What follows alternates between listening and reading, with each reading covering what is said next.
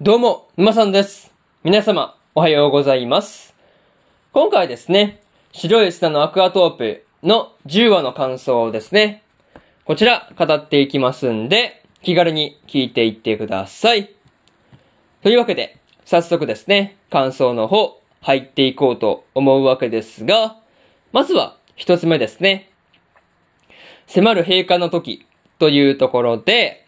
まあね、こう8月末というですね、ガマガマ水族館の閉館の日が、まあこう、近づいてきていたわけなんですが、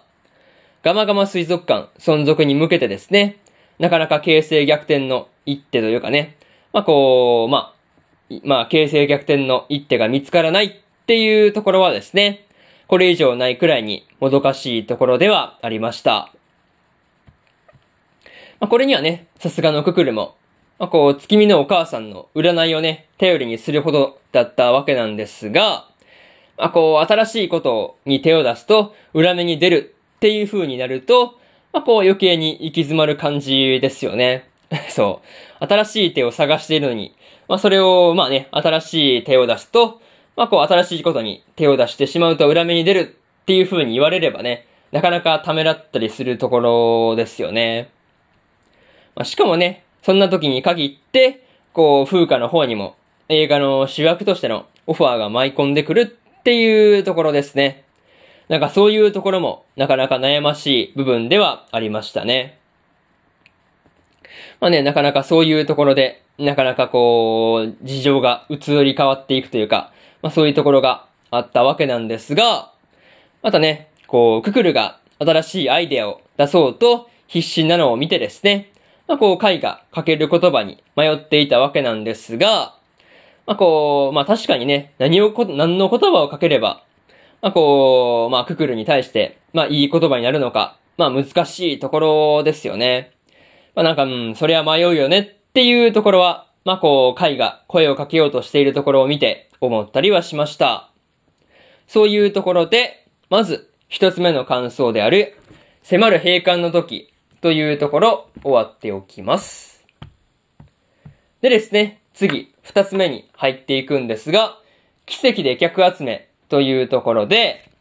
ククルがですね、水槽で見た幻のことを宣伝して、お客さんを、まあ一人でも多く集めようとしていたわけなんですが、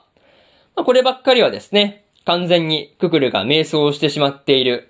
まあ感じだなっていう風に思ったりはしましたね。そう。なかなかまあ迷走していってるなっていう風に感じた話なんですが、まあね、こうカリンが不確かなものをですね、宣伝することはできないっていう風に言っていたわけなんですが、まあそれでもね、ククルが SNS で奇跡の体験として、まあこう、まあ、水槽の幻の、まあイベントをするんだっていう、まあ告知ですね。まあ告知をしてしまったっていうところは、まあ随分先走ってるなっていうところがね、まあ感じられたんですが、まあちょっとね、まあやりすぎ感があるかなっていうところでした。まあね、こう、まあそのことで問い合わせがあったんだっていうことをですね、おじいがククルに対して伝えていたわけなんですが、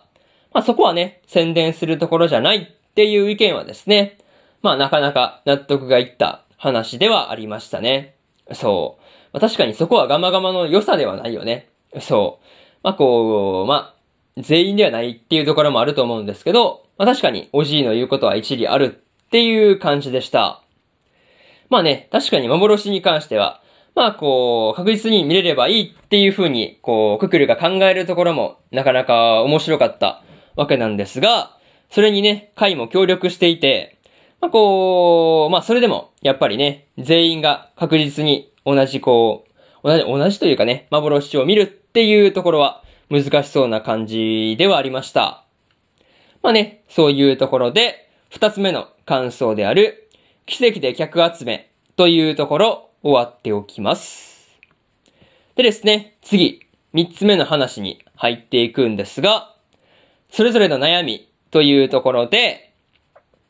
ククルと風花とカイがですね、それぞれ悩みを抱えていて、まあ、こう悩みに悩んでいたわけなんですが、どれもね、解決していくには大変すぎる悩みだなっていう風に思ったりしました。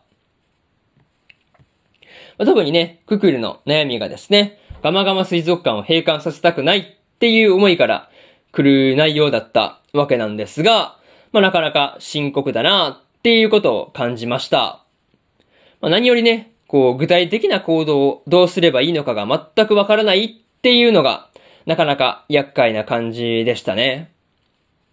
またね、こう風花も映画の主役のオファーをですね、受けるかどうかっていうところで悩んでいたわけなんですが、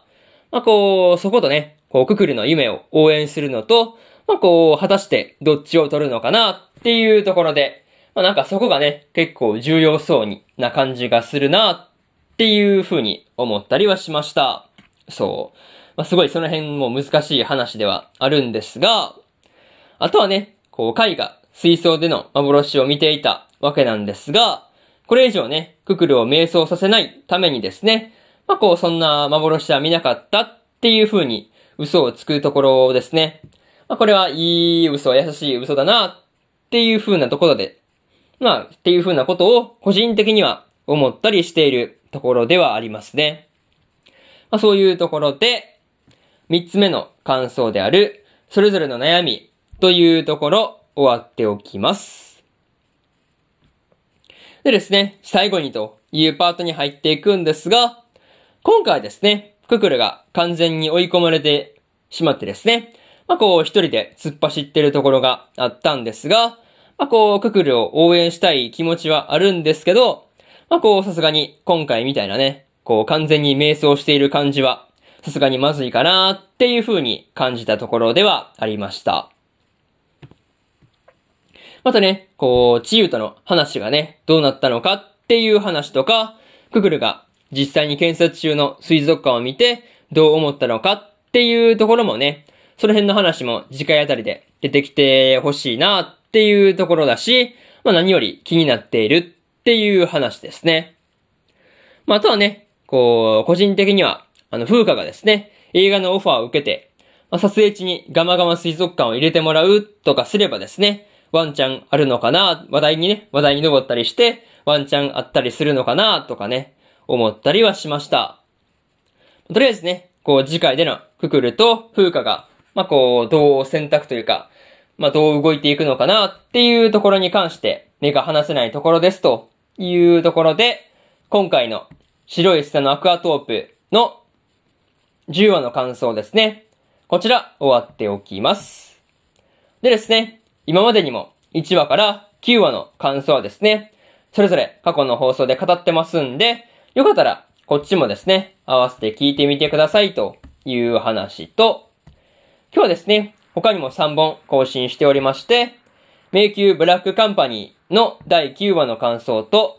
魔法科高校の優等生の10話の感想、そしてですね、スカーレットネクサスの11話の感想ですね。この3本更新してますんで、よかったら、こっちの3本もですね、聞いてみてくださいという話と、明日ですね、明日は4本更新するんですが、出会って5秒でバトルの第9話の感想と、サニーボーイの第9話の感想、そしてですね、探偵はもう死んでいるの10話の感想と、日暮らしの泣く頃に卒の11話の感想ですね。この4本更新しますんで、よかったら明日もね、ラジオの方聞きに来てください。というわけで、本日3本目のラジオの方終わっておきます。以上、今さんでした。それじゃあまたね。バイバイ。